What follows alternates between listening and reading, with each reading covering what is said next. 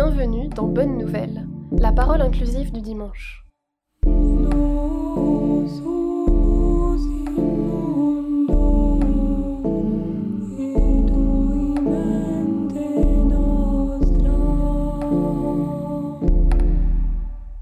Avez-vous lu les lectures d'aujourd'hui?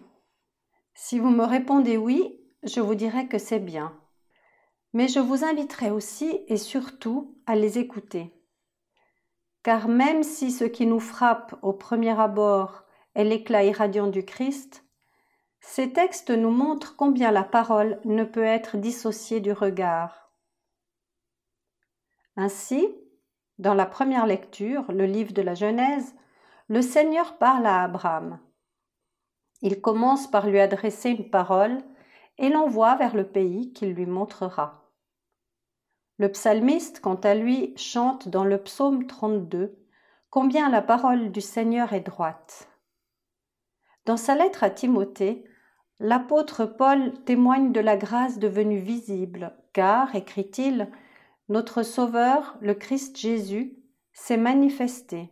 Il a fait resplendir la vie et l'immortalité par l'annonce de l'Évangile. Ici encore, regard et parole sont liés. Ainsi, ces lectures ouvrent nos oreilles et nos yeux à ce qui se passe là-haut, sur cette montagne, la montagne de la transfiguration.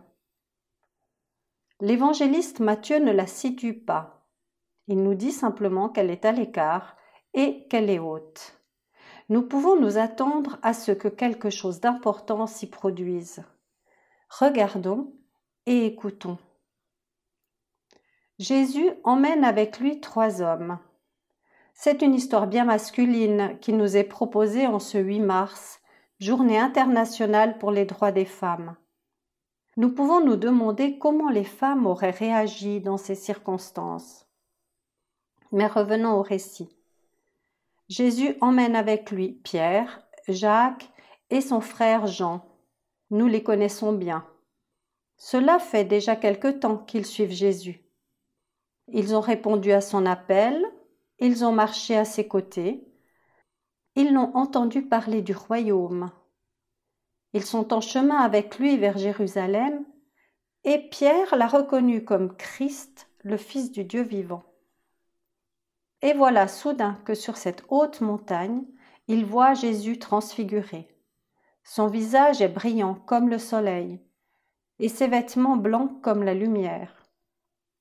Devant leurs yeux se trouvent aussi Moïse et Élie, des prophètes auxquels Dieu lui-même s'est manifesté sur une montagne, deux figures de la première alliance. Donc, lorsque les trois disciples voient le Christ resplendissant entre Moïse et Élie, ils ne comprennent pas ce qui se passe. Pierre propose de dresser trois tentes, comme pour arrêter le cours des choses. Pourtant, comme l'a déjà raconté Matthieu, six jours avant cet épisode, Jésus lui-même a annoncé à ses disciples qu'il allait être mis à mort et qu'il ressusciterait le troisième jour. Peu de temps plus tôt, Jésus a même confié à Pierre les clés du royaume des cieux.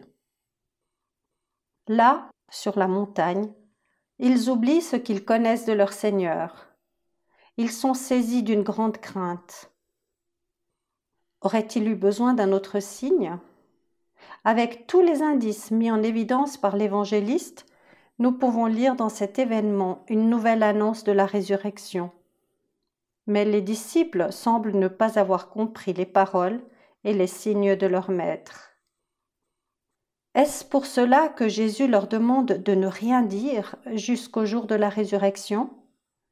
Faudra-t-il attendre jusque-là pour qu'ils croient?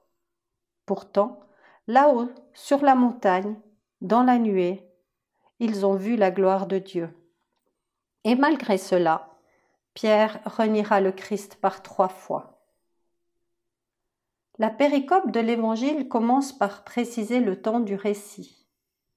Et si nous nous projetions dans un autre temps, où là-haut, sur cette montagne, se trouverait une ou plusieurs femmes Imaginons la scène. La première se serait approchée de Jésus.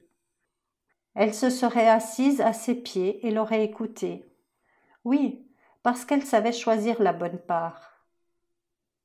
La deuxième se serait approchée de lui, elle aurait brisé un flacon d'albâtre et aurait répandu sur sa tête un parfum précieux.